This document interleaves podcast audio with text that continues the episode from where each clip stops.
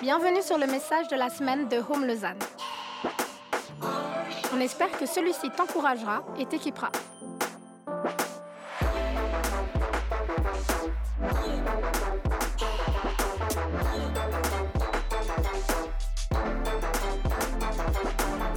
Pour plus d'informations sur notre Église, n'hésite pas à visiter notre site internet sur www.eglisehome.com.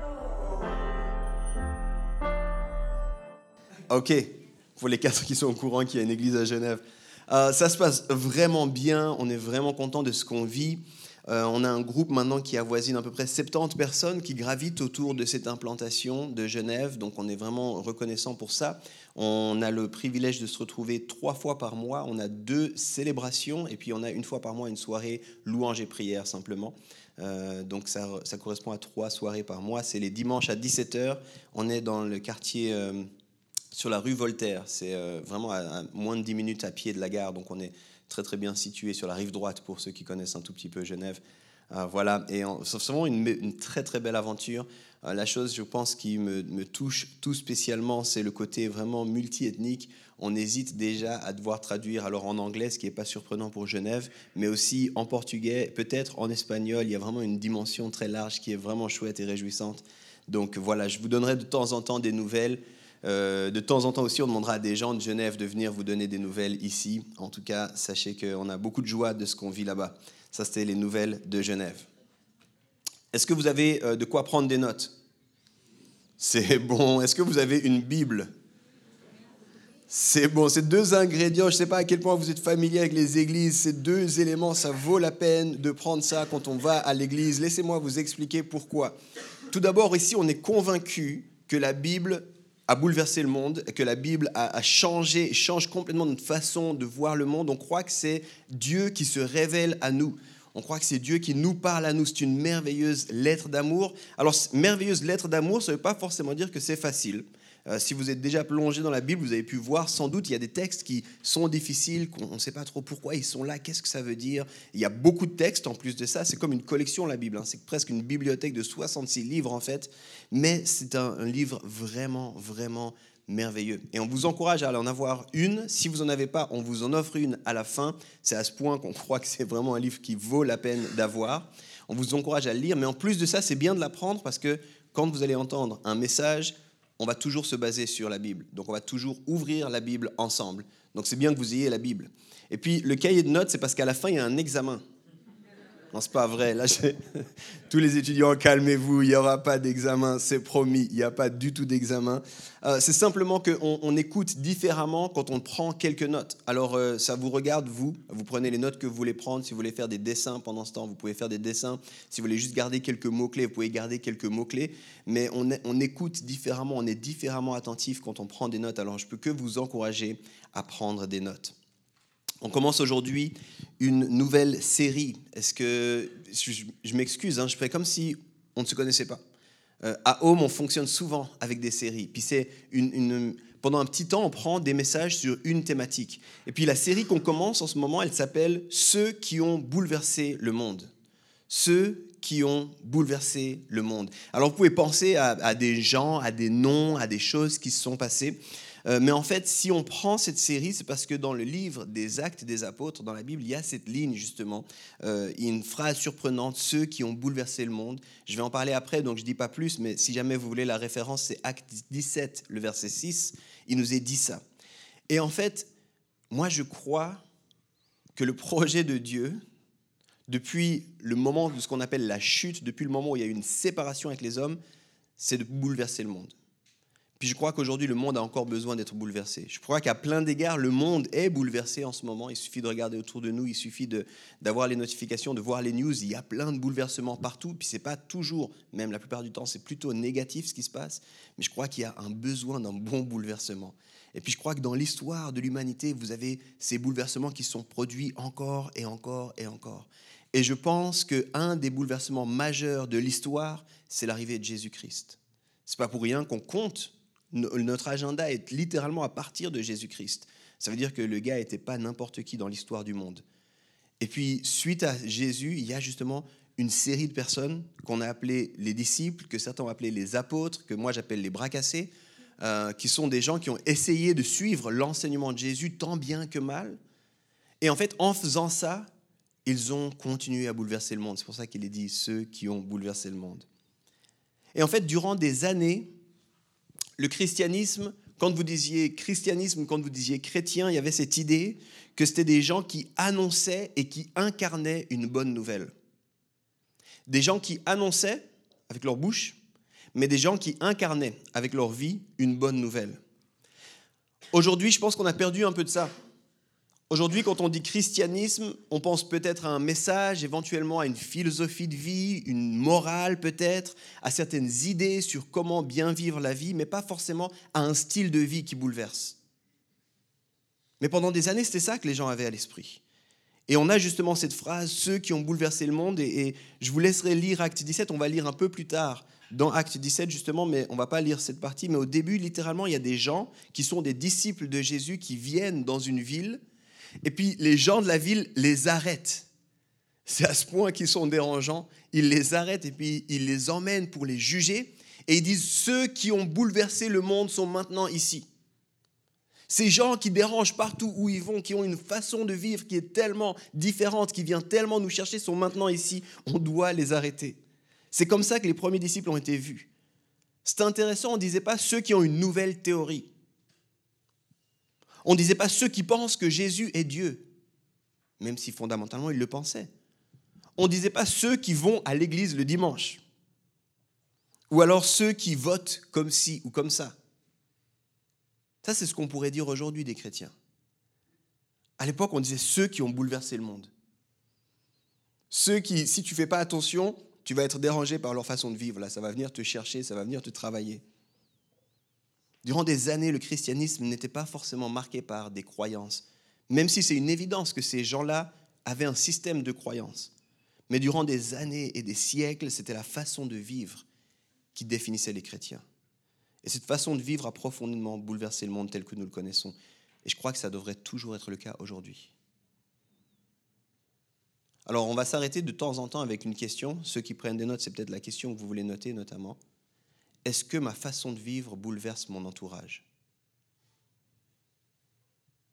Est-ce que ma façon de vivre bouleverse mon entourage? Pas mes croyances, pas mes convictions, pas le fait qu'une fois sur deux, je vais à l'église le dimanche matin. Ma façon de vivre, est-ce que ça bouleverse mon entourage? Durant cette série, on va donc se pencher sur le livre des actes des apôtres. C'est un livre fascinant c'est un livre que je vous encourage à lire. On ne va pas le faire de façon linéaire, vous allez voir, d'ailleurs c'est assez intéressant. Euh, ce dimanche et puis dimanche prochain, le message du matin et du soir ne seront pas les mêmes messages. On les laissera tous en audio disponibles sur les podcasts.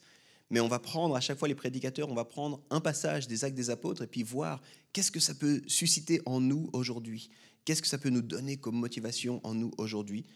Mais moi, je vous encourage pour vous-même à lire le livre des actes des apôtres. Je dirais même, je vous encourage à relire le livre des actes des apôtres et peut-être à le re-relire encore une fois. Vous savez, en fonction de notre saison de vie, en fonction du contexte, en fonction de ce qu'on est en train de vivre actuellement, la Bible, parce que c'est la parole de Dieu et parce qu'elle est vivante, elle nous parle différemment. Donc ceux qui ont une vague idée, oui, oui, mais il me semble qu'à l'époque, j'avais lu une fois ce truc des actes, relisez-le. Vous allez voir, c'est sûr, c'est d'autres choses qui vont vous déranger, c'est d'autres choses qui vont vous travailler. Et puis je vous donne juste ce, un tout petit avant-goût de pourquoi ça vaut la peine, une, une, des raisons de pourquoi ça vaut la peine de lire ce livre des actes des apôtres. Bon, déjà, il est facile, il est assez cool à lire. C'est un livre plutôt historique, donc vous avez une série d'événements qui se passent, vous suivez, c'est très, très accessible comme texte. Mais c'est communément accepté comme le seul livre du Nouveau Testament qui n'a pas de fin.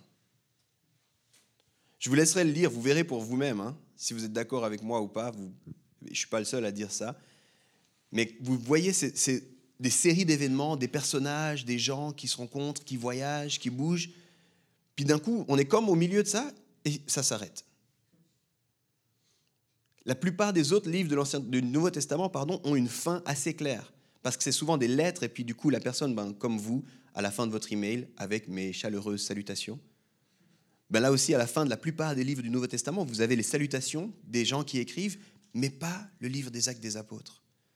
Il n'y a pas de salutation, il n'y a pas de conclusion. Et une des façons de le lire, et c'est pour ça que je veux, vous encourager à le lire, c'est que si le Saint-Esprit, qui est l'auteur, qui est celui qui a inspiré les auteurs de la Bible, a décidé de ne pas conclure ce livre, c'est peut-être qu'il ne devait pas se terminer. Se pourrait-il que nous soyons censés continuer le livre des actes des apôtres? Ça, c'est la question que je vous laisse comme ça. Vous lisez, est-ce que c'est une façon de dire ça? C'était le début de ceux qui suivent Jésus. Puis c'est comme de dire, ben, ben après, la suite reste à écrire. Puis moi, j'ai envie de te donner ce goût-là de dire, une fois que tu as fini ça, de dire maintenant, c'est ma vie devrait être à la suite de cette histoire-là. Ça fait plaisir à Jonas, c'est cool. On va continuer. Durant cette série, on va donc se pencher sur le livre des actes de façon non linéaire, avec différents messages, et on va surtout chercher à rappeler ce que je vous ai dit avant, c'est que le mandat et l'appel que tous les chrétiens ont, c'est de participer à l'avancée du royaume de Dieu. Et vous faites cela au travers de votre vie. Aujourd'hui, je crois qu'on a limité la bonne nouvelle de Jésus-Christ à la vie après la mort. Si tu crois en Jésus, tu iras au paradis. Et j'ai aucun problème avec ça dans l'absolu. J'ai aucun problème théologique avec ces phrases que j'ai dites. J'ai des fois des problèmes théologiques avec ce qu'on dit du paradis, mais j'ai aucun problème avec ça. Jésus le dit lui-même. Il n'y a aucun autre chemin que lui. Il n'y a aucun autre moyen. C'est tout à fait juste. Mais la bonne nouvelle, c'est plus que ça. D'autres ont aussi réduit la bonne nouvelle de Jésus-Christ à cette idée de rachat personnel et individuel. Je m'explique. J'étais pécheur, je suis maintenant sauvé. Et on a tous cette réalisation que dans notre vie, de temps en temps, on n'est pas superbe. Hein. De temps en temps, on passe à côté du but. De temps en temps, on fait quelque chose de faux. Et quand je dis de temps en temps, c'est-à-dire plus souvent ça que l'inverse. On a tous cette conscience-là. Conscience du péché, si vous voulez les termes théologiques. Et Jésus vient solutionner ça en disant, je vais payer le prix pour vos péchés en mourant à la croix une fois pour toutes. C'est très bien. En, langage théologique, c'est ce qu'on appelle l'expiation des péchés.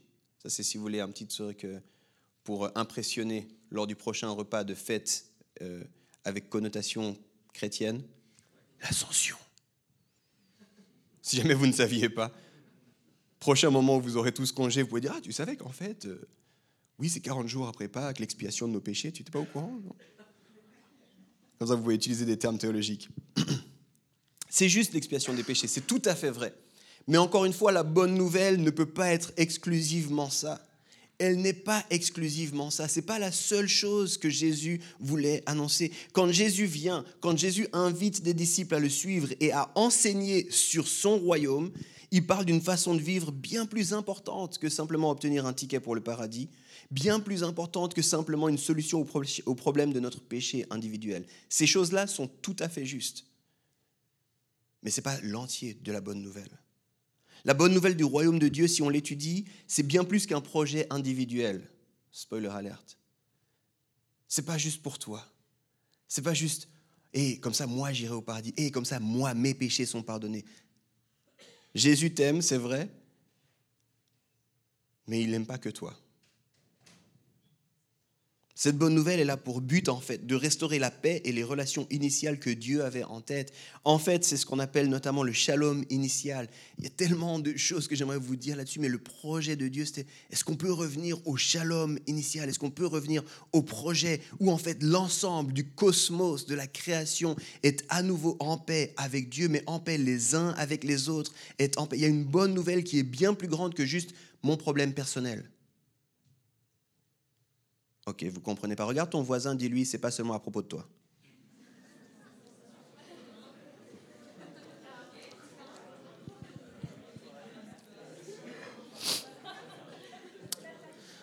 Vous savez, en général, en Occident, on parle actuellement du déclin du christianisme. Je ne sais pas si vous avez été mis au courant de ces choses-là, si vous regardez les statistiques, euh, en particulier en Occident, quand on parle de, Europe continentale de l'Ouest, donc France, euh, euh, France Suisse, Luxembourg, Allemagne, Italie, Espagne, mais quand on pense à l'Occident, on pense aussi Australie, on pense aussi États-Unis, et ce qu'on voit, c'est qu'il y a le déclin du christianisme.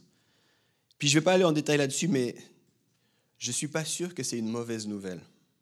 Je vais m'expliquer, je, je suis pasteur, d'accord? Je pense qu'il y a de moins en moins de chrétiens de nom. Je pense qu'il y a de moins en moins de chrétiens culturels. Vous voyez, quand vous pensez, la plupart d'entre vous pensez à vos grands-parents. Si vos grands-parents ont grandi en Suisse, c'est comme il n'y avait pas le choix. Tu étais catho ou protestant. C'est comme une évidence. Tout le monde devait être un de ces deux. Puis aujourd'hui, on a le choix, en fait. Puis de plus en plus de gens ne se retrouvent pas. Ce n'est pas forcément dire qu'il y a un déclin des disciples de Jésus-Christ. Ça veut dire que le christianisme de façade, d'apparence, de nom, de culture, d'historicité est en train de disparaître. Je pense que ce n'est pas un problème, ça permet à chacun de se positionner. En fait, qu'est-ce que je crois fondamentalement? Je ne suis pas juste chrétien parce que tu sais, ma famille a toujours été chrétienne. Non, je suis chrétien parce que j'ai décidé. Puis ça veut dire que je dois vivre en fonction de ce que j'ai décidé.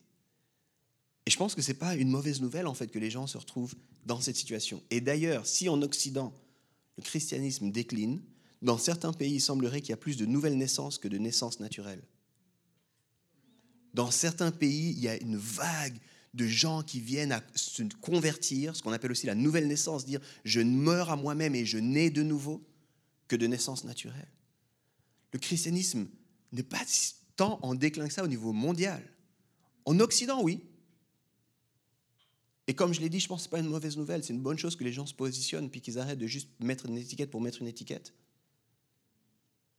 Mais je crois que ceux qui suivent Jésus comme leur Seigneur et Sauveur sont présents, ils se positionnent de plus en plus, et je veux croire que c'est le cas aussi en Occident. Et j'ai envie de vous dire, c'est mon cœur ici, que nous n'ayons pas juste une étiquette culturelle et historique, que ce soit pas juste pour faire plaisir à notre famille, à nos, à nos oncles, à notre grande-tante, que non, non, non, je suis chrétien parce que je suis vraiment Jésus. Je crois vraiment en son enseignement. Et en fait, tu sais quoi? Je fais partie de ceux qui écrivent la suite des actes des apôtres. Quelqu'un aurait dû dire Amen, j'ai juste entendu. Hum, hum.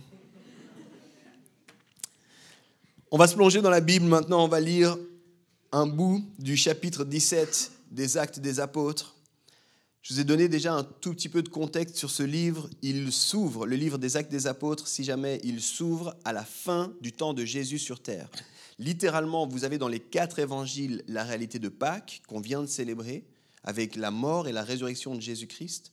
Et puis en fait, ensuite, on nous dit, il n'y a que Jean qui nous donne un peu de détails, l'évangile de Jean qui nous donne un peu de détails sur ce qui s'est passé après la, la, mort et la résurrection de Jésus-Christ. Les autres s'arrêtent là. Et puis les actes des apôtres reprennent à ce moment-là. Et en fait, ils nous disent, c'est littéralement, ça s'ouvre, acte 1, sur l'ascension. Jésus qui maintenant a terminé son temps, qui envoie ses, amis, ses disciples, et puis qui lui monte vers le Père. Et puis ensuite, à acte 2, vous avez la Pentecôte, si jamais c'est le week-end, tu sais, après Ascension, Pentecôte, tu sais, les moments où on a encore euh, des jours fériés. Voilà. Pentecôte, c'est acte 2. Et à partir de là, on voit justement ces premiers chrétiens, ces premiers disciples qui vivent. Puis ce qu'il faut savoir, c'est que deux tiers du livre des actes des apôtres va suivre la vie d'un gars qu'on appelle Saul, mais qui va par la suite s'appeler Paul. Et en fait, Paul va vraiment prendre le message de Jésus puis l'emmener le plus loin possible. Et il va beaucoup voyager. Et du coup, on a deux tiers des actes des apôtres. À partir environ, grosso modo, d'acte 10, vous avez en fait les voyages missionnaires de Paul. Donc, acte 17, on va être avec Paul. Et puis, vous allez voir un bout d'un voyage de Paul. Acte 17, les versets 15 à 19. Je lis. Ceux qui accompagnaient Paul le conduisirent jusqu'à Athènes. Puis ils repartirent, chargés de transmettre à Silas et à Timothée l'ordre de le rejoindre au plus tôt. Pendant que Paul les attendait à Athènes, son esprit était profondément indigné à la vue de cette ville pleine d'idoles. Il s'entretenait donc dans la synagogue avec les juifs et les non-juifs qui craignaient Dieu, et chaque jour sur la place publique avec ceux qu'il rencontrait. Quelques philosophes épicuriens et stoïciens se mirent à parler avec lui. Les uns disaient Que veut dire ce discoureur? D'autres, parce qu'il annonçait Jésus et la résurrection, disaient Il semble qu'il annonce des divinités étrangères. Alors ils l'attrapèrent et le conduisirent à l'aréopage, en disant Pourrions-nous savoir quel est ce nouvel enseignement que tu apportes?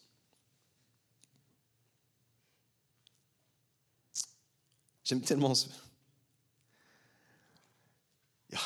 Comment on va commencer? Ok. Quand vous lisez ça, on a lu, ça, ça, dure à peu près 30 à 45 secondes. Il faut comprendre que là, c'est quelque chose qui prend du temps, Paul à Athènes. C'est pas, c'est pas juste il est arrivé et puis tu sais, le même jour il était sur la place du marché, puis le même jour il a parlé avec les gens. Non, ça a pris du temps. D'accord? Il faut juste qu'on prenne un tout petit peu ça en considération. Et là, on parle de ceux qui ont bouleversé le monde. Et pour ce premier message, ce que j'ai envie de vous montrer, c'est ce que j'appelle la stratégie de l'indignation la stratégie de l'indignation. J'aime tellement l'attitude de Paul, je trouve qu'elle est tellement éclairante sur comment se positionner, nous aussi, là où on est. Et quand on le voit ici à Athènes, je trouve que c'est vraiment parlant. Paul arrive à Athènes, il ne connaît pas bien les us et coutumes d'Athènes il n'est pas le gars le plus familier. Il faut comprendre, il n'y avait pas Instagram, Twitter, il n'y avait pas RTS euh, sur l'application, là, sur son téléphone. Il n'avait même pas de téléphone portable, le gars, imaginez. Euh, et puis, il n'y avait pas moyen de savoir ce qui se passait à Athènes. Donc, quand le gars débarque dans une nouvelle ville, il est face à des choses nouvelles. Il est face à des choses qu'il ne connaît pas. Imaginez, c'est comme si je vous disais, on part dans un pays dont tu n'as jamais rien entendu, à part de loin quelques idées, tu arrives là. Et on voit ce gars, et on voit comment ce gars, rempli du Saint-Esprit, convaincu de Jésus en tant que Seigneur et Sauveur, arrive, on voit comment il débarque là et, qu'est-ce, que, qu'est-ce lui parle. Et mon premier point, c'est justement ça. On voit que Paul est indigné. On ne nous dit pas que Paul est critique. On ne nous dit pas que Paul est jugeant. On ne nous dit pas que Paul est condamnant on nous dit que Paul est indigné. Souvent, j'ai l'impression que l'Église, et ici je mets un grand E, puis je mets tous les chrétiens dedans, moi y compris, on est très bon à être critique. Tu sais, tu as une collègue au travail. Alors elle, comme elle vit sa vie, en tout cas, mon pauvre ami, elle a vraiment besoin de Jésus. Ça, c'est d'être critique. Hein on sait très bien pointer du doigt eux, ils font ça pas bien, et puis eux là-bas, ils sont aussi, et puis eux là-bas, ils font ça, et ça, on est très très bon. Hein. D'ailleurs, sans doute que tes collègues sont au courant que tu ne penses pas comme eux sur tous les sujets. Mais je ne suis pas sûr qu'ils ont envie d'en discuter avec toi. C'est intéressant. Ici, les gars sont carrément... Il est différent, ce type. Allons voir ce qu'il pense. Et je pense que ça commence parce que Paul n'était pas critique, Paul n'était pas jugeant, Paul n'était pas condamnant, mais Paul était indigné. Et le mot grec pour indigné, c'est paroxuno. Paroxuno, il est traduit par plein de mots en français. Il est traduit par stimuler, presser, irriter, pousser à la colère, exaspérer. Moi, j'ai l'impression que souvent mes enfants, tu vois, me paroxunent il a créé quelque chose en moi, là, dans mes tripes. Je dis, mais pourquoi ils font ce qu'ils sont en train de faire? Pourquoi? Mais qu'est-ce qui se passe avec eux? Ça vient me chercher aux tripes. C'est quelque chose littéralement qui prend là. C'est, ah, ça, ça, te presse. Mais quand on étudie un peu plus ce mot, ce qu'on, ce qu'on réalise, c'est que quand tu es indigné, paroxuno, tu ne peux pas rester sans rien faire. Ça te pousse à l'action. Tu, tu vois ce que je veux dire? Repense aux enfants. Je suis sûr que tu as eu des enfants euh, cousins, cousines, neveux, nièces ou quoi, ils font des trucs, peut-être mes enfants à moi font des trucs, et tu les vois faire et ça, oh, ça, vient de chercher, mais c'est pas où genre, ah, ces enfants ils sont terribles, je me demande qui est leur papa, c'est pas possible. Non, ça vient de chercher, puis j'ai envie de faire quelque chose pour ces enfants, il faut qu'on fasse quelque chose pour ces enfants. On ne peut pas les laisser dans cette situation, ces enfants-là. Très souvent, les chrétiens, on est devenus des experts indifférents. Ta collègue, ton collègue, ton voisin, ton chose, l'autre de la famille. C'est juste, ah, de toute façon, ils n'ont pas compris. De toute façon. Je leur ai dit pourtant, hein, je leur ai dit, je porte même le t-shirt Jésus t'aime. Je pense qu'ils devraient le comprendre depuis le temps. Je l'ai dans toutes les couleurs. Comprennent toujours pas Tant pis pour eux, ils sont perdus. Ils sont perdus, ils vont mourir en enfer, et voilà. On est devenus des experts indifférents. Vous savez le problème avec l'indifférence, les amis? Écoutez ce que Elie Wiesel dit. On l'attribue souvent à lui, c'est écrivain et prix Nobel de la paix en 1986. L'opposé de l'amour, ce n'est pas la haine, c'est l'indifférence. Méfions-nous de devenir indifférents, parce que c'est l'opposé de l'amour.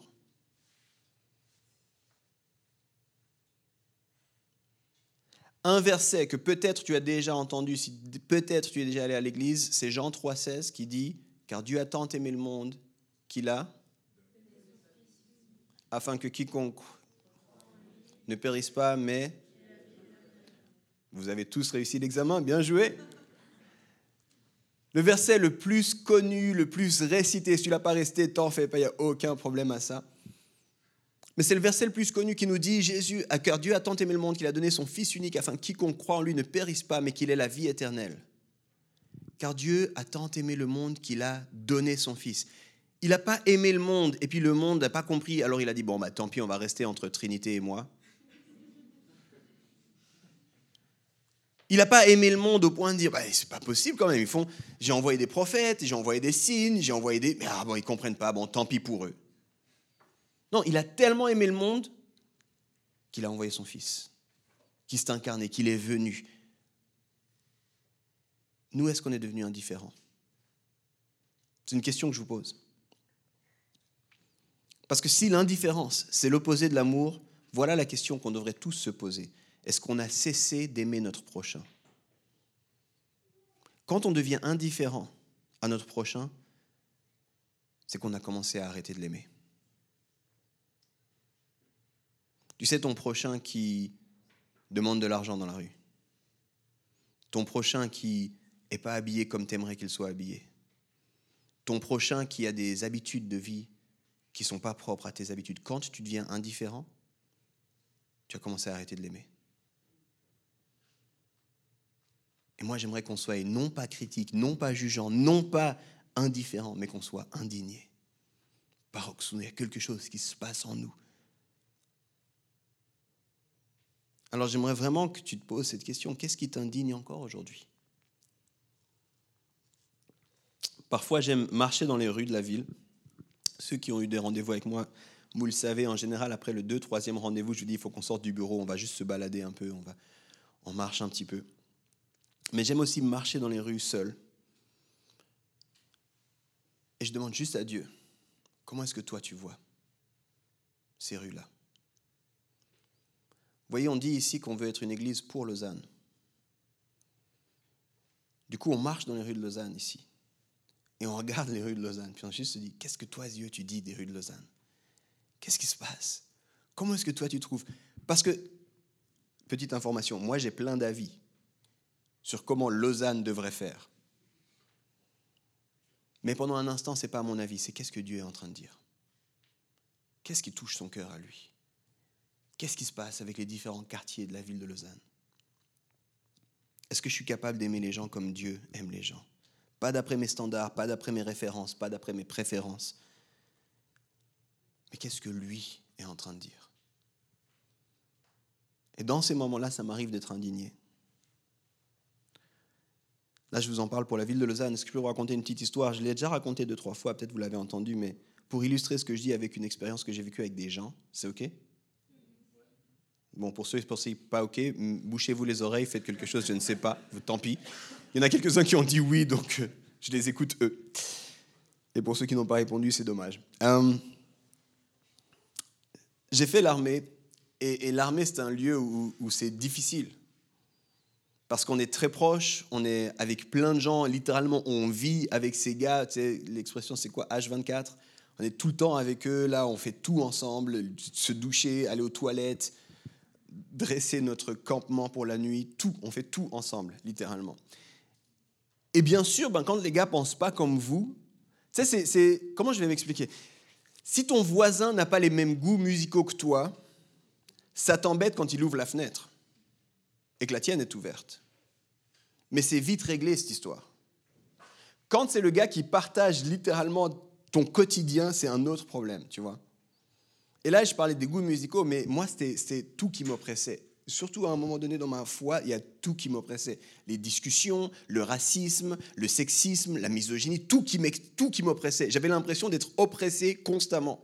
Et j'étais au milieu de ce groupe de gars et j'en pouvais plus. Mais j'en pouvais plus. Tu sais, vraiment, je, les Pamir, pour ceux qui connaissent les Pamir, les Pamir étaient devenus mes meilleurs amis je couvrais le son de leur voix, leur voix m'énervait, leur façon d'être m'énervait, leur rire m'énervait, tout m'énervait. J'avais demandé de sortir de tous les groupes, puis c'était les débuts des groupes WhatsApp, et il y avait un groupe WhatsApp, et un message sur deux, c'était des images que je ne voulais pas voir, c'était tout était compliqué. Et je disais, les gars, vous êtes insupportables, j'en peux plus, à part faire les exercices, je veux juste partir. Puis, hé, tu veux qu'on te ramène à la maison Non, je prendrai le train. Je sais, c'est deux heures de plus, mais je suis seul au moins. Avec toi et toute ta vie.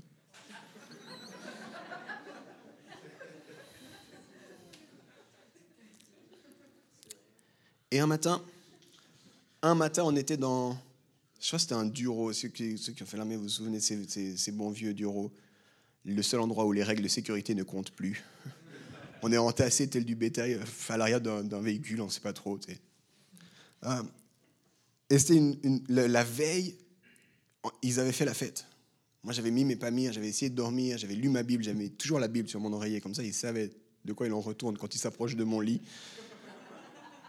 Il y avait mes Pamir, il y avait ma Bible. J'essayais de dormir, mais les gars, ils avaient fait la fête jusqu'à point d'heure, je ne sais même pas. Ils, dormaient, ça puait l'alcool dans ce véhicule. Et j'étais en colère. Parce qu'on allait manipuler des armes, parce qu'ils étaient à côté de moi. J'étais là, mais les gars, mais les gars, les gars. Et là, en, colère, je vais chercher un compagnon de colère. Je ne sais pas si vous connaissez ce, but-là. Aujourd'hui, ça s'appelle les réseaux sociaux, simplement. Tu, dis, j'aime pas ça, puis tu as tout le monde qui like, et tu là, je sais, personne n'aime ça, je comprends pas. À l'époque, il n'y avait pas les réseaux sociaux, donc j'ai appelé un, ami de colère qui est mon petit frère, qui est aussi à l'armée, qui est aussi chrétien. Puis je lui dis, Luc, c'est pas possible, ces gars-là, j'en peux plus. Il me dit, qu'est-ce qui se passe Et je lui raconte, qu'est-ce qu'ils ont fait la veille, comment ça s'est passé. Je suis là, j'en peux plus, je veux juste, mais je veux partir d'ici. Il faut que Dieu me reprenne, il faut que Jésus revienne. Tu sais, tu commences à, tu les délires un peu, un peu, c'est la fin du monde et tout ça. Et là, mon petit frère dit commence à prier pour eux. Et là, je dis non, j'ai appelé un compagnon de colère, là, j'ai pas appelé un compagnon de sagesse. Là. Il me dit non, mais je priais ce matin et regarde, j'écoute écoute cette musique. Il me donne une musique, il me dit prie pour eux, écoute cette musique.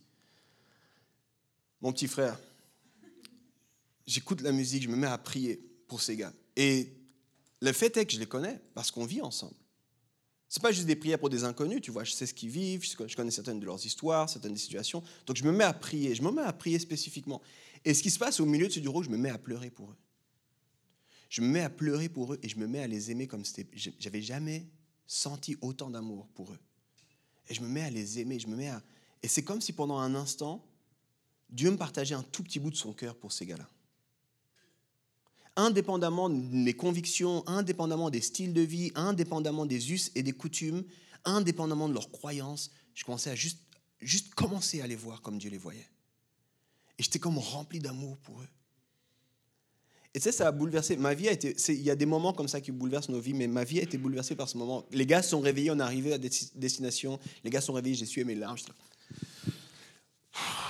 Les gars. Il s'est passé quoi, Boulondo T'as dormi? T'as pas dormi Je oh, je sais pas trop. Pas vraiment. Pourquoi tu pleures? Non, non, je pleure pas, je sais pas ce quoi tu parles. Allez, on y va, les gars, c'est bon. On est des bonhommes quand même, hein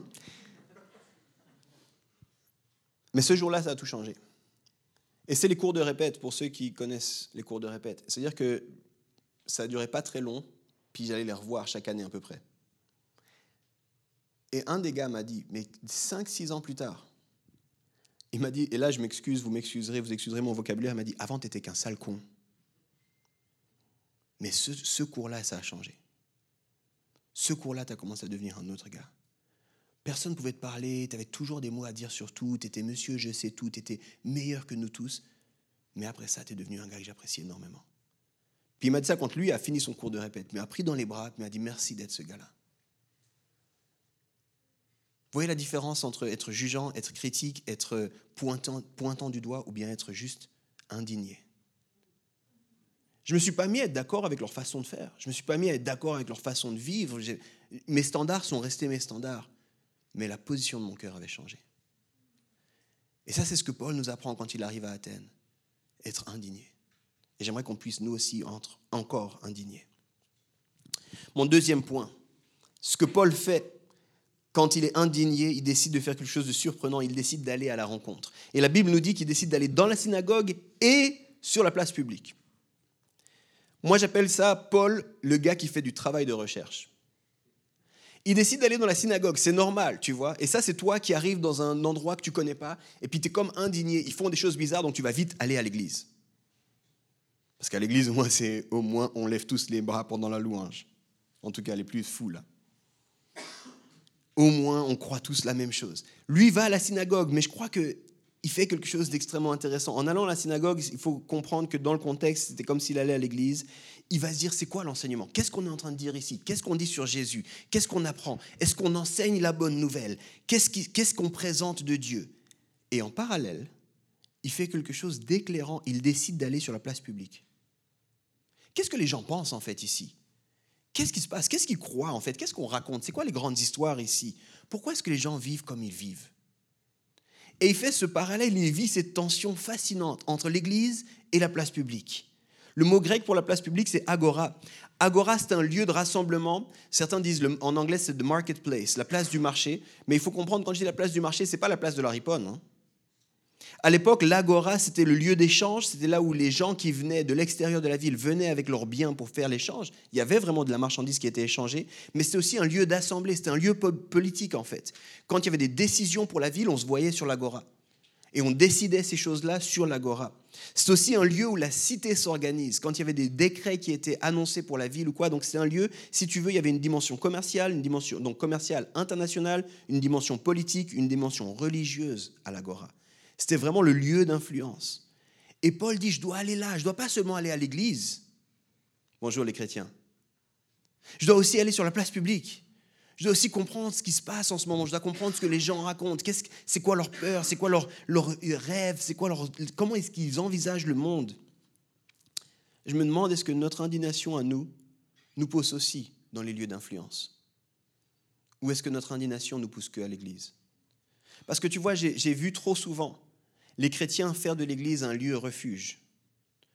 Et une fois qu'on était tous là, on ferme la porte. Et puis on ferme à double tour. Et quand il y a quelqu'un de nouveau, on est là, bonjour, qui l'a laissé entrer, lui? Bienvenue, asseyez-vous plutôt vers le fond.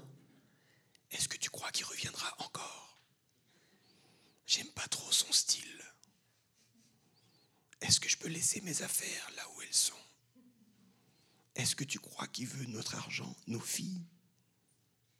Ça, c'est comme ça qu'on réagit. On n'ose plus. On n'ose plus quand il y a des gens nouveaux, on est un peu tous perdus. Mince. Comment est-ce qu'on va faire? Il y a plein d'autres églises, si jamais. Hein, quelques-uns ont compris. Quelques-uns ont compris. Paul, lui, il n'a pas peur parce qu'il va à la rencontre. Il va à la rencontre des gens. Et aujourd'hui, ce ne serait pas l'agora, il y aurait plein de places où il devrait aller. Mais il irait là où les choses se passent, il irait voir un peu qu'est-ce qui est en train de se passer. Et moi, je suis convaincu que si on a tellement de peine de parler de notre foi au monde qui nous entoure, c'est parce qu'on ne comprend plus rien du monde qui nous entoure. Du coup, tu sais même pas comment commencer à parler parce que quand le monde te parle, tu es juste de... Uh-huh. Le message de l'évangile est un message qui s'incarne, rappelle-toi, qui se vit. Et ça doit prendre forme, ça doit faire du sens. Quand vous étudiez la Bible, une des choses qu'on apprend très rapidement, c'est l'importance de contextualiser. Quand tu prends un passage, tu dois toujours le contextualiser. Tu dois comprendre, mais à qui est-ce qu'on s'adresse? Qui est l'auteur? Comment est-ce que ça se passe? C'est quoi le contexte ici? Jésus, quand il marchait sur terre, littéralement, il était Dieu incarné. Et une, fois, j'ai parlé de ça avec ma fille, c'était fascinant. Ma fille, Elisha, a 7 ans. Et je parlais avec, avec elle. Et elle me disait, papa, est-ce que Jésus il avait des baskets? J'étais là, je pense que s'il était venu aujourd'hui, il aurait sans doute les plus belles des baskets. Parce qu'on sait que tous les gens bien portent des belles baskets. Mais à l'époque, il devait être en sandales. Mais est-ce que Jésus, il était habillé comment, Jésus? Sans doute qu'il était habillé avec des habits confortables pour la marche, peut-être type robe, toge. Il était bizarre. Je dis sans doute qu'il était bizarre pour aujourd'hui, mais à l'époque, il était très très bien. Puis s'il était venu maintenant, il serait vraiment différemment, tu comprends? Et j'étais en train de lui rappeler les bases de l'incarnation. Si tu veux que ton message passe, il faut que ton message soit cohérent avec les gens à qui tu l'adresses.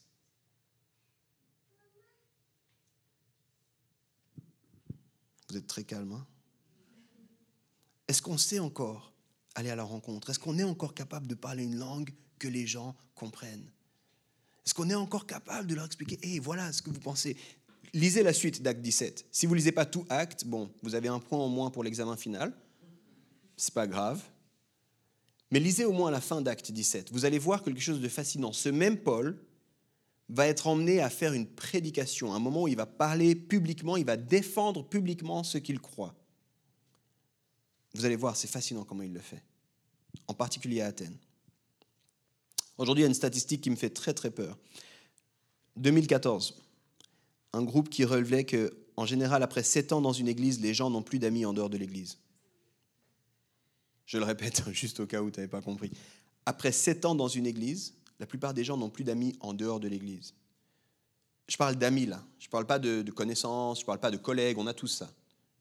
Mais des vrais amis. C'est des gens qui peuvent compter sur toi, des gens qui, s'ils sont vraiment dans une situation difficile, ils disent, je vais l'appeler. Je sais qu'elle peut écouter, je sais qu'elle peut comprendre, je sais qu'il pourrait m'aider, il pourrait me donner un coup de main, des vrais amis. Quand j'ai entendu cette statistique-là, je me suis donné un challenge parce qu'il y en a qui ont été dans les groupes de jeunes, il y en a qui ont fait les groupes de jeunes, n'ayez pas honte, c'est bien. Dans les groupes de jeunes, on m'avait parlé d'avoir des VIP. Puis les VIP, c'est des personnes que je voulais emmener à Christ. C'est magnifique. C'est des gens avec qui je voulais, tu sais, je voulais leur parler de Jésus, je voulais qu'elles rencontrent Jésus. C'était magnifique. Mais on ne m'avait pas parlé du fait de garder constamment des VIP. Donc après 3-4 ans dans le groupe de jeunes, si j'avais trois amis qui étaient venus à Christ, c'est job is done. J'ai fini ma part à moi, c'est bon. J'ai amené mes trois amis. Le problème, c'est que avec ça, quelques années plus tard, j'aurais plus d'amis en dehors de l'Église. Et moi, c'est ça, quand j'ai lu cette statistique, je me suis dit, il y a vraiment un problème dans l'Église. Parce que souvent dans l'Église, ici on le dit quasiment jamais, mais on dit, invitez vos amis. Et moi, j'ai dit à plusieurs pasteurs, arrêtez de dire ça, les gens n'ont plus d'amis en dehors de l'Église. Quand tu dis inviter des amis, littéralement, ils regardent, ben, tu viens la semaine prochaine? Ouais, ok, cool, la semaine prochaine alors. J'ai invité mon ami, c'est bon. J'ai pas d'amis en dehors de l'église, je sais pas ce que ça veut dire. Et moi, j'ai envie de vous dire, c'est important que vous gardiez, si vous n'allez pas sur la place publique, au moins gardez des amis non chrétiens. Moi, j'en ai fait une règle. Je veux avoir des amis non chrétiens constamment. Et comprends-moi bien, je ne suis pas en train de dire que je veux que mes amis non chrétiens restent non chrétiens. Quand mes amis non chrétiens deviennent disciples de Jésus-Christ, ça fait de la place pour des nouveaux amis non chrétiens. Mais je veux constamment avoir des amis qui ne croient pas en Dieu. Puis je veux que ce soit des amis, tu comprends? Je veux pas que ce soit des projets d'évangélisation. Je lance ça là, juste histoire de. Les gens sont pas dupes, hein, si jamais. N'en fais pas des projets d'évangélisation, fais-en des amis, des gens que tu vas vraiment aimer. Des gens que s'ils ne sont pas d'accord avec toi, tu sais quoi, tu les aimes toujours de la même façon. Ça, c'est un ami. Quelqu'un qui ne va pas juger, quelqu'un qui va juste dire écoute, je, vois les choses différemment que toi, mais tu sais quoi? Je me tiens avec toi. Je t'aime. J'ai envie du meilleur pour toi. Même si je ne suis pas d'accord avec comment tu cherches ton meilleur en ce moment, j'ai quand même envie du meilleur pour toi. S'il y avait du temps, je vous parlerais d'un de mes amis, mais on va avancer.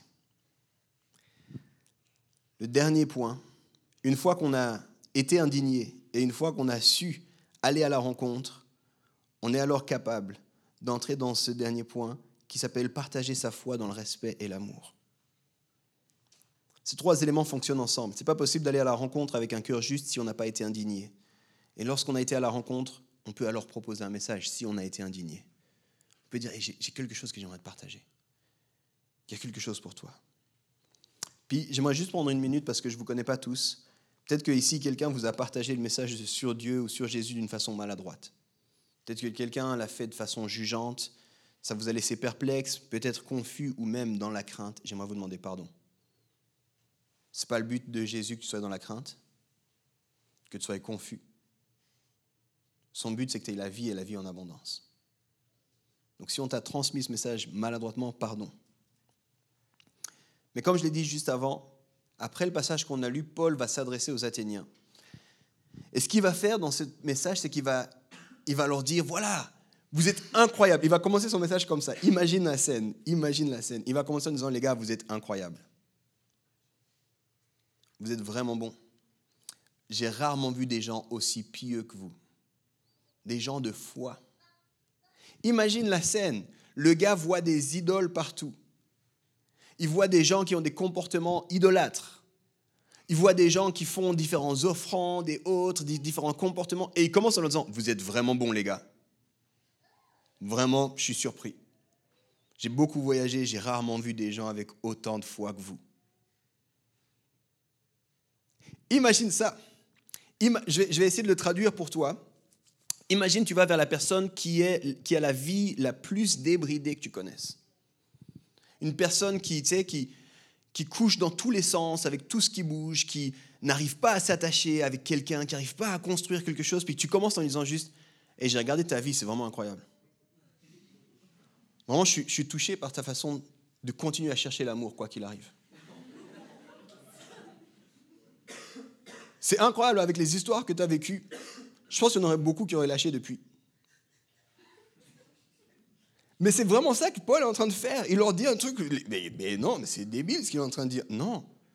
Parce que les gars ouvrent leur cœur. Ok, qu'est-ce qu'il y a? Puis après, il continue en disant, d'ailleurs, j'ai regardé vos différentes divinités. Et il y en a une qui n'a pas de nom. Je pourrais vous parler de cette divinité-là. Vous ne la connaissez pas encore, mais... Et après, il continue en utilisant les poètes de l'époque. Paul fait une prédication qui est encore aujourd'hui dans les, cours de prédication un exemple de prédication, mais il fait quelque chose qu'on n'oserait jamais faire ici. Il n'utilise pas la Bible. Si tu vas lire la prédication de Paul à Athènes, pas une seule fois il cite la Torah. Pourquoi? Parce qu'il sait que ces gens n'ont jamais lu la Torah. Il sait que pour ces gens, ça ne veut rien dire du tout, ce livre-là. Donc ça ne sert à rien de leur parler d'un truc qui veut rien dire. mais il leur parle de Jésus. Ce Dieu que les gars ne connaissent pas encore. Ce Dieu qu'on recherche tous. Moi, je rêve que les gens rencontrent Jésus, rencontrent que Jésus vit encore aujourd'hui. Je suis vraiment reconnaissant pour, pour tout ce qu'on peut vivre. Mais si on s'arrête à ce qu'on est en train de faire là, ça ne va pas. Si ça reste juste autour de nous, ça ne va pas. Des fois, et je comprends, puis je veux vraiment le dire avec beaucoup de délicatesse, mais des fois, il y a des gens qui disent Ah, mais enfin, ici, c'est une église où je me sens bien. Puis j'ai envie de dire Je suis vraiment content. Mais sache que ce n'est vraiment pas notre but. C'est important que tu te sentes bien, mais tu n'es pas la fin de l'histoire, en fait. Puis je dis aussi souvent, et sache que sans doute on va te décevoir à un moment donné. Parce que notre but à nous, c'est de faire avancer le royaume de Dieu. C'est pas que des gens soient confortablement assis. Alors si tu es confortablement assis, tu sais quoi? Bien, c'est bien, on essaye que tu sois confortablement assis. Mais sache quel est notre but ici Avancer le royaume de Dieu. Que ceux qui ne le connaissent pas puissent le rencontrer d'une façon qui les rejoigne, d'une façon qui est pertinente, afin qu'ils puissent avoir leur vie transformée. Parce que c'est le cœur de Dieu.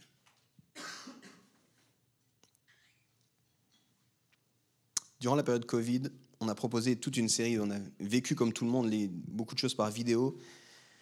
Puis on a fait une vidéo avec un couple qui est clé dans la vie de Janet et moi, c'est Tom et Linda Pensy, peut-être plusieurs vous les connaissez.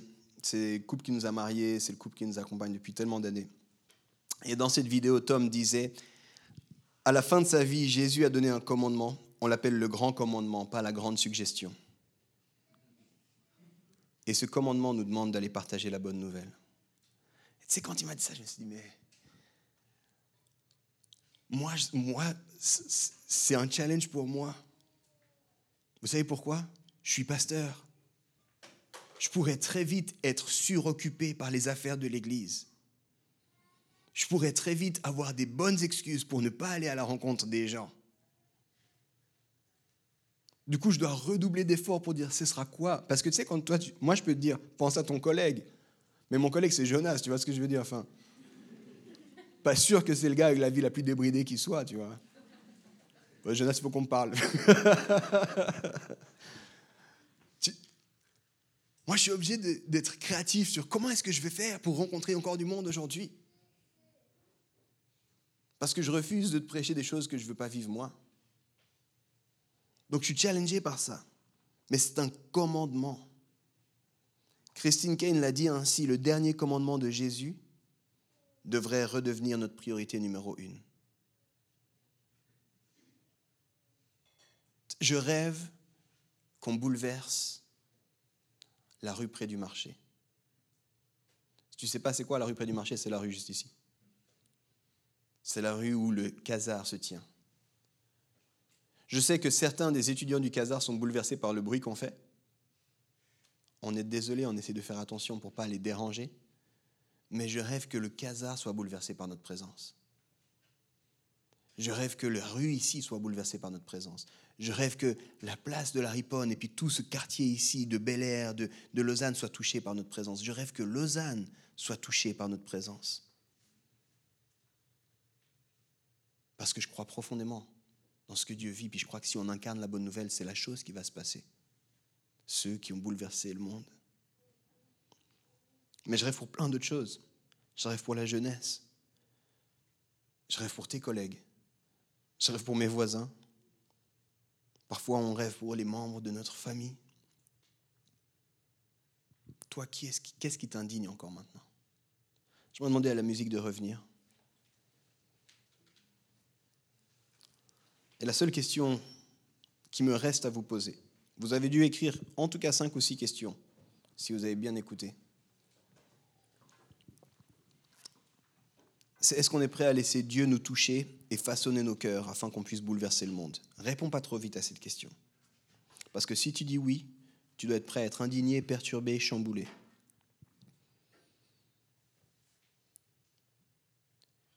Tu vois, c'est une des choses qui me perturbe le plus aujourd'hui dans le monde chrétien évangélique. C'est comment souvent on a dit aux gens, donne ta vie à Jésus, tu verras, ça va te faire du bien. Je ne suis pas sûr en fait. Ça va sans doute t'amener la paix, t'amener dans une situation où tu sais pourquoi tu es là, qu'est-ce qui se passe. Mais la vérité, c'est que ça va aussi tout te coûter. La vérité, c'est que tu dois aussi être prêt à abandonner tes rêves, tu dois être prêt à abandonner tes ambitions, tu dois être prêt à abandonner ton, ton projet de carrière pour dire Jésus, ta volonté, pas la mienne. Est-ce qu'on est encore prêt à être chamboulé? Parce que je sais qu'après ce genre de message, on peut dire Ouais, il a raison, soyons indignés. Calmez-vous. Calmez-vous. Parce que si vous êtes indigné, ça va vous bousculer, les amis. Il y a des projets qui vont arrêter. Une façon de dépenser votre argent qui va être touchée. Il y a une façon de faire vos projets, une façon de voir vos vacances, une façon de voir vos rêves. Tout ça va être touché. Donc ne soyez pas trop pressés. Mais j'ai envie de vous dire, c'est, ça le chemin dans lequel Jésus nous invite. Et je crois, pour y être depuis quelques années, que ce chemin-là nous amène dans une situation où on, dit c'est pour ça que je suis venu sur Terre. Est-ce que des fois je rêve pas d'autre chose Oui, des fois je rêve d'autre chose. Mais au plus profond, je sais pourquoi je suis sur Terre. C'est un privilège énorme. J'aimerais aussi terminer en vous disant, après un message comme celui-ci, je suis obligé de le dire. Peut-être qu'ici, plusieurs, vous n'avez pas donné votre vie à Jésus. Peut-être qu'ici, plusieurs, vous n'avez pas fait cette décision de dire Jésus, je veux te suivre comme mon Sauveur et mon Seigneur. Je ne veux pas juste être quelqu'un qui t'écoute de loin, tu sais. Je ne veux pas juste venir, des fois ça me plaît, des fois ça ne me plaît pas. Je veux vraiment m'engager, je veux faire une alliance avec toi. J'ai envie de vous dire, Jésus vous aime, il veut combler ce vide de votre cœur, il a des projets pour vous qui vont, oui, vous coûter tout. Mais au fond, on le sait que toutes les bonnes choses nous coûtent tout. Demande à toutes les personnes qui se sont mariées. Dire oui à une personne, c'est dire non à toutes les autres personnes. Ça coûte quelque chose. Demande à toutes les personnes qui ont des enfants. Ça coûte quelque chose. Mais en général, tu ne reviens pas en arrière sur ce genre de décision. Tu dis, je sais pourquoi, c'était magnifique. si c'était à recommencer, je recommencerai.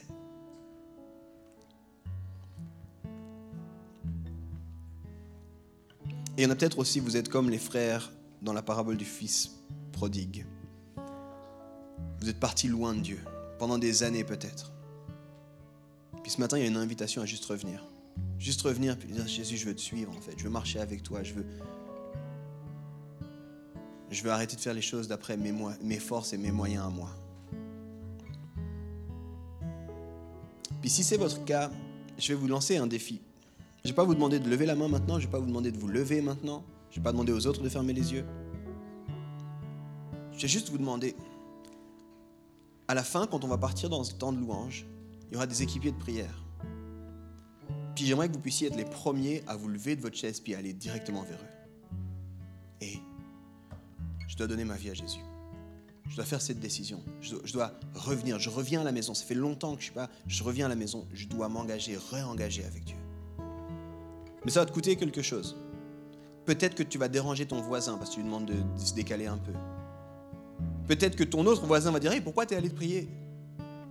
Puis il faudra avoir le courage de dire pourquoi. Mais cette décision, elle est fondamentale. Et je ne peux pas vous laisser passer à côté.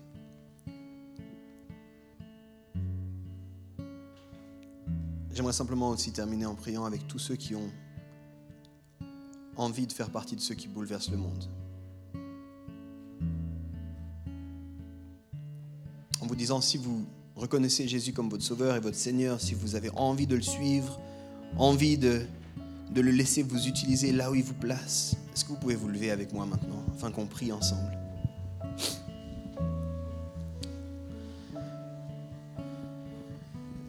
Les mains ouvertes, on dit Seigneur, on se tient là devant toi maintenant.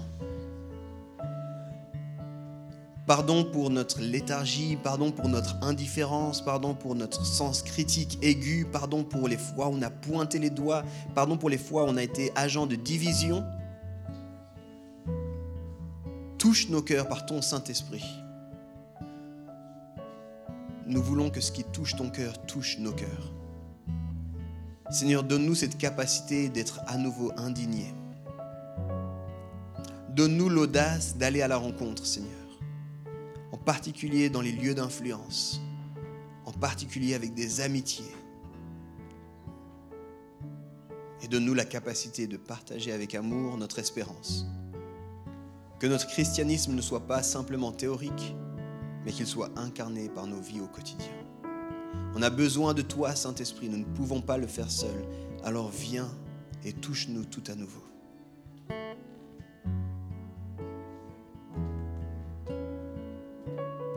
Puissant de Jésus-Christ. Amen. Amen. Alors qu'on va prendre ce chant, je vais vraiment inviter toutes les personnes qui voudraient donner leur vie à Jésus d'aller à l'espace prière qui se trouve à l'arrière de la salle sur la gauche quand vous faites face à l'arrière. Et j'aimerais aussi vous dire à tous les autres, si vous avez envie qu'on prie avec vous tout du long de ce temps de louange, euh, Sandrine et puis Amael qui se tiendront là, elles sont là pour prier avec vous. Donc n'hésitez pas à aller afin qu'on puisse vous entourer dans la prière, quel que soit le sujet de prière. On veut se tenir et pouvoir prier avec vous. Que le Seigneur vous bénisse. Amen.